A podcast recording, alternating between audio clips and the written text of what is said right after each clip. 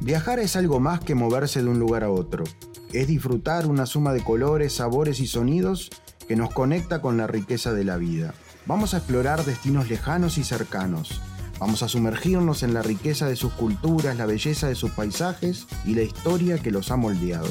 Desde montañas majestuosas hasta playas de ensueño, desde ciudades históricas hasta las joyas ocultas, acompáñanos a descubrir la diversidad y las maravillas que nuestro mundo tiene para ofrecer. Mi nombre es Gonzalo Moreira y te invito a esta serie de viajes por los lugares más fascinantes de nuestro planeta. Prepara tu pasaporte y sumate a nosotros en esta aventura que te inspirará a empacar tus maletas y explorar nuevos horizontes. Bienvenido. Hoy vamos a viajar a Etiopía, el secreto mejor guardado de África y al mismo tiempo el orgullo del pueblo africano. Etiopía es un país que está ubicado en el noreste del continente africano. Es un país que no tiene costa, es un país mediterráneo. Para hacer su salida al mar necesita a un pequeño principado que fue colonia francesa que es Djibouti. Es prácticamente el cuerno de África, donde el Mar Rojo se une a el Océano Índico, o lo que es el Mar de Arabia. Entonces, Etiopía se encuentra además en una zona montañosa. Todo lo que es el este de África se encuentra elevado por uno de los accidentes geográficos más grandes de nuestro planeta, el Rift. Ese Rift va desde el norte de Sudáfrica, más o menos donde está Johannesburgo y Pretoria, atraviesa todo el este de África y cuando llega a esta zona de Etiopía, de Eritrea, cruza el Mar Rojo y termina en la península arábiga. Son más de 6.000 kilómetros de este, longitud y ahí hace que tengan montañas muy importantes. Arriba de los 4.000 metros, casi 5.000 metros, tiene varias montañas Etiopía. O sea que la montaña, los desfiladeros, los cañones, antes de su territorio. Contra el este, en los límites contra Somalia, Ahí lo que tienen es eh, desierto. Y al sur, en la frontera con Kenia, también tiene parte de la sabana. La geografía física además contempla que es el nacimiento del Nilo Azul, las cataratas del Nilo Azul que terminan eh, nutriendo al gran Nilo que luego desemboca hacia el norte, río abajo, en Alejandría, sobre el mar Mediterráneo, en el delta que forma el río Nilo. Etiopía decía que es uno de los secretos mejores guardados del mundo. ¿Por qué motivo? Es el único país de África que no fue conquistado por ninguna potencia europea, salvo un breve periodo de tiempo que fue conquistado pero no colonizado por la Italia fascista, por la Italia de Benito Mussolini, pero no llegó a tener una influencia tan grande en la antigua Abisinia, que era como se llamaba este lugar. Pero ¿Por qué es tan particular? Bueno, Etiopía es un país cristiano. Es un país cristiano, pero no son católicos, son ortodoxos. ¿Pero de qué tipo de ortodoxia? En el norte de lo que hoy en día es Etiopía, se desarrolló el antiguo reino de Saba. La reina de Saba, famosa, hace un viaje a la Tierra Santa en, en aquel entonces y vuelve hacia Saba embarazada del rey Salomón y trae con él no solamente a su primogénito, sino también trae a la religión. Y esta zona de África es el segundo lugar en el mundo que profesa el judaísmo. O sea, son monoteístas, de los pocos monoteístas que había en esa época porque estaban los griegos, los romanos, por otro lado los persas, por otro lado, no eran monoteístas. Entonces, esta región de Etiopía, del norte de Etiopía, son monoteístas desde el año 1000 antes de Cristo. Esto explica por qué fue relativamente sencillo para cuando se desarrolla el cristianismo a partir del siglo II, III después de Cristo, en esta zona, adoptar el cristianismo como religión. ¿De dónde viene? De dos lugares distintos. Viene del norte, de los coptos de Alejandría, de los coptos de Egipto, y viene de unos monjes asiríacos. Esta iglesia que se va desarrollando se le empieza a llamar los ortodoxos de Oriente. Pero en realidad faltaban muchos siglos para que en el siglo XI se separara finalmente la iglesia cristiana entre católicos, apostólicos y romanos y entre ortodoxos. A partir del siglo VI y VII, cuando vienen las olas de los musulmanes desde Arabia y desde el norte de Egipto, que abrazan y conquistan todo el norte. Etiopía se ve rodeado prácticamente de musulmanes y durante muchos siglos tuvo que defender su cultura y su religión. Miren, estamos hablando de un país que tiene su propio alfabeto. Etiopía tiene su propio alfabeto, tiene su propio idioma, pero además tiene su propia religión y esto es lo más increíble, su propio uso horario. A las 7 de la mañana son las 0 horas. Miren, cuando la primera vez que fui a Etiopía, me decían, Gonzalo, te pasamos a buscar a las 3 de la mañana. ¿Lo qué? Le digo, ¿cómo a las 3 de la mañana? Perdón, son las 10. ¿Entienden lo que les digo? Su propio alfabeto, no son tantos los alfabetos que hay en el mundo, ellos lo tienen. Su propia religión, eh, su propio uso horario, todo esto hace que Etiopía tenga una impronta cultural tan fuerte, tan grande, que había que defenderla de todo lo que lo quería arrebatar. Por eso las iglesias que se construyen en Etiopía, sobre todo en el norte, son de una calidad y de una fortaleza muy importante y están en lugares de difícil acceso, algunos de ellos, porque había que defenderse de los musulmanes. El secreto mejor guardado en, parte porque viene a ser un país cristiano y porque tiene todas estas características que lo desarrollan y lo hacen único. Tomen en cuenta que fue el único país de África que no fue colonizado. O sea, no le, no le impusieron una cultura, no le impusieron un idioma. En, en, Kenia, en Tanzania se habla inglés, en otros lugares de África se habla francés, o sea, están emparentados con los árabes y con los judíos, pero están más al sur y hay mezcla con el africano.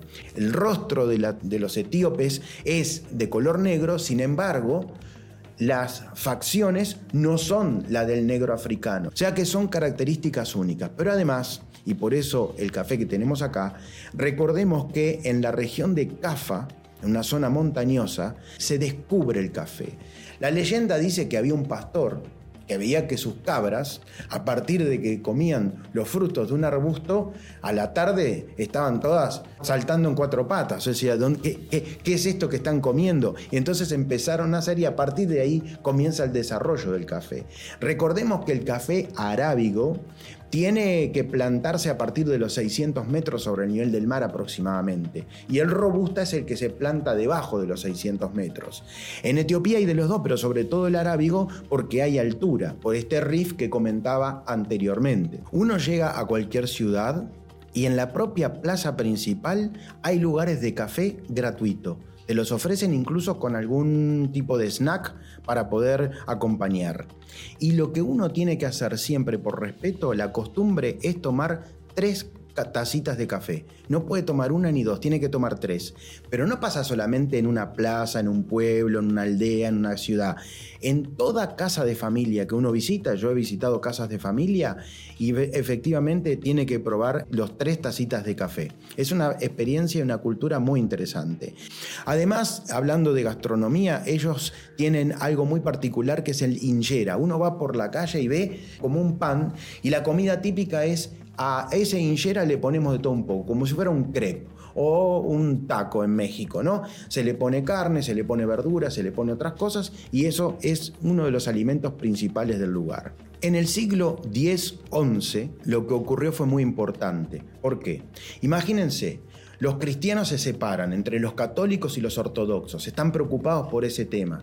Empieza a tener problemas económicos los países de la Europa Occidental y comienzan a pensar cómo solucionarlo y entre otras ocurrencias es el nacimiento de las cruzadas, reconquistar Tierra Santa. ¿Por qué? Porque había caído en manos de los musulmanes. El desarrollo tan rápido del Islam en la península arábiga había hecho que la religión del profeta Mahoma tomara todos los lugares sagrados para los cristianos.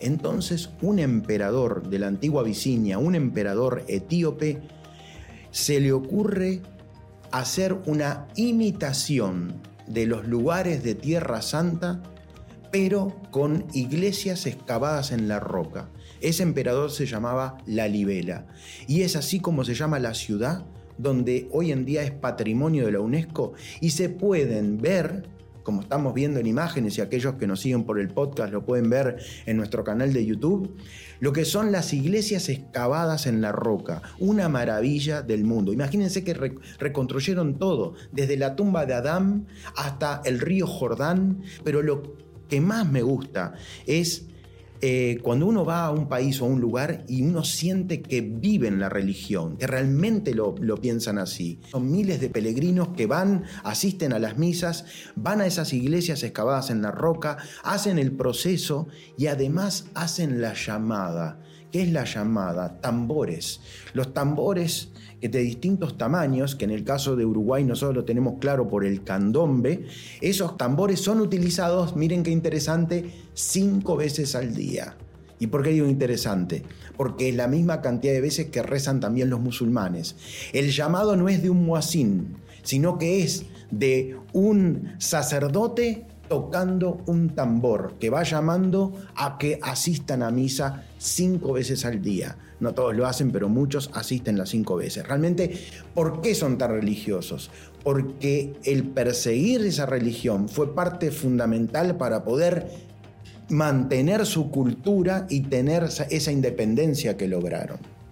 ¿Por qué es el orgullo de África? Miren, si ustedes les voy a decir, los tres colores de la bandera de Etiopía son rojo, verde y amarillo. Yo les hago una prueba. Entren a Google y busquen banderas de África. Van a ver que la mayor cantidad de banderas del continente africano tienen estos tres colores. ¿Por qué? Era el orgullo de África porque se supo mantener independiente de las colonias de las potencias europeas. Pero además hubo un gobernador muy interesante. Este es un hombre que se llamaba Tafari de apellido. Este señor Tafari hizo una carrera meteórica y entre otras cosas se hizo un buen casamiento. Se casó con una princesa heredera al trono. Entonces lo nombran gobernador de una ciudad que se llama Harar, una ciudad amurallada, muy interesante al este, en la zona desértica de Etiopía. Le ponían el título de Ras. Este es el Ras de Harar. Entonces este señor era el Ras Tafari. Sí, si lo están uniendo a Bob Marley, a Jamaica, etc., tienen razón, es correcto, por ahí va la cosa. Este señor se convierte en el emperador de Etiopía y tiene un título que es el de Haile Selassie. Haile Selassie fue el primer hombre negro que se presentó de tú a tú, de igual a igual al hombre blanco. ¿Dónde? En la primer sociedad de naciones. A partir de la Primera Guerra Mundial se crea la Sociedad de Naciones en Ginebra y eran todos blancos y un hombre negro, Haile Selassie. Entonces a él le llamaban emperador de emperadores, el león de Judá. Eso estaba incluso en la bandera de Etiopía. Ahí los periódicos y la incipiente televisión empieza a pasar la información o el cine en todas partes del mundo. Y el hombre negro, sobre todo de América, y sobre todo de las colonias británicas, comienza a idolatrar a Haile Selassie. Y ahí nace el movimiento Rastafari, sobre todo en la colonia británica más importante del Caribe, que es Jamaica. Si uno analiza las canciones de Bob Marley, puede ver en muchos de esos lugares eh, menciones hacia Haile Selassie. Claro, eh, Haile Selassie cae en desgracia cuando viene la conquista de Mussolini, que fueron 6-7 años, y él se va a vivir a Europa. Y ahí viene con toda su parafernaria de todo. Entonces llama la atención a las revistas, a lo mejor se viste de traje, se viste de frac, se viste a la forma occidental. Entonces todo eso llevó que el hombre negro lo idolatrara y lo pusiera en un punto. Si ustedes ven la boina que usa Bob Marley, el sombrero que usa Bob Marley, la, todas las imágenes son todos los colores de la bandera de Etiopía, el rojo, el verde y el amarillo.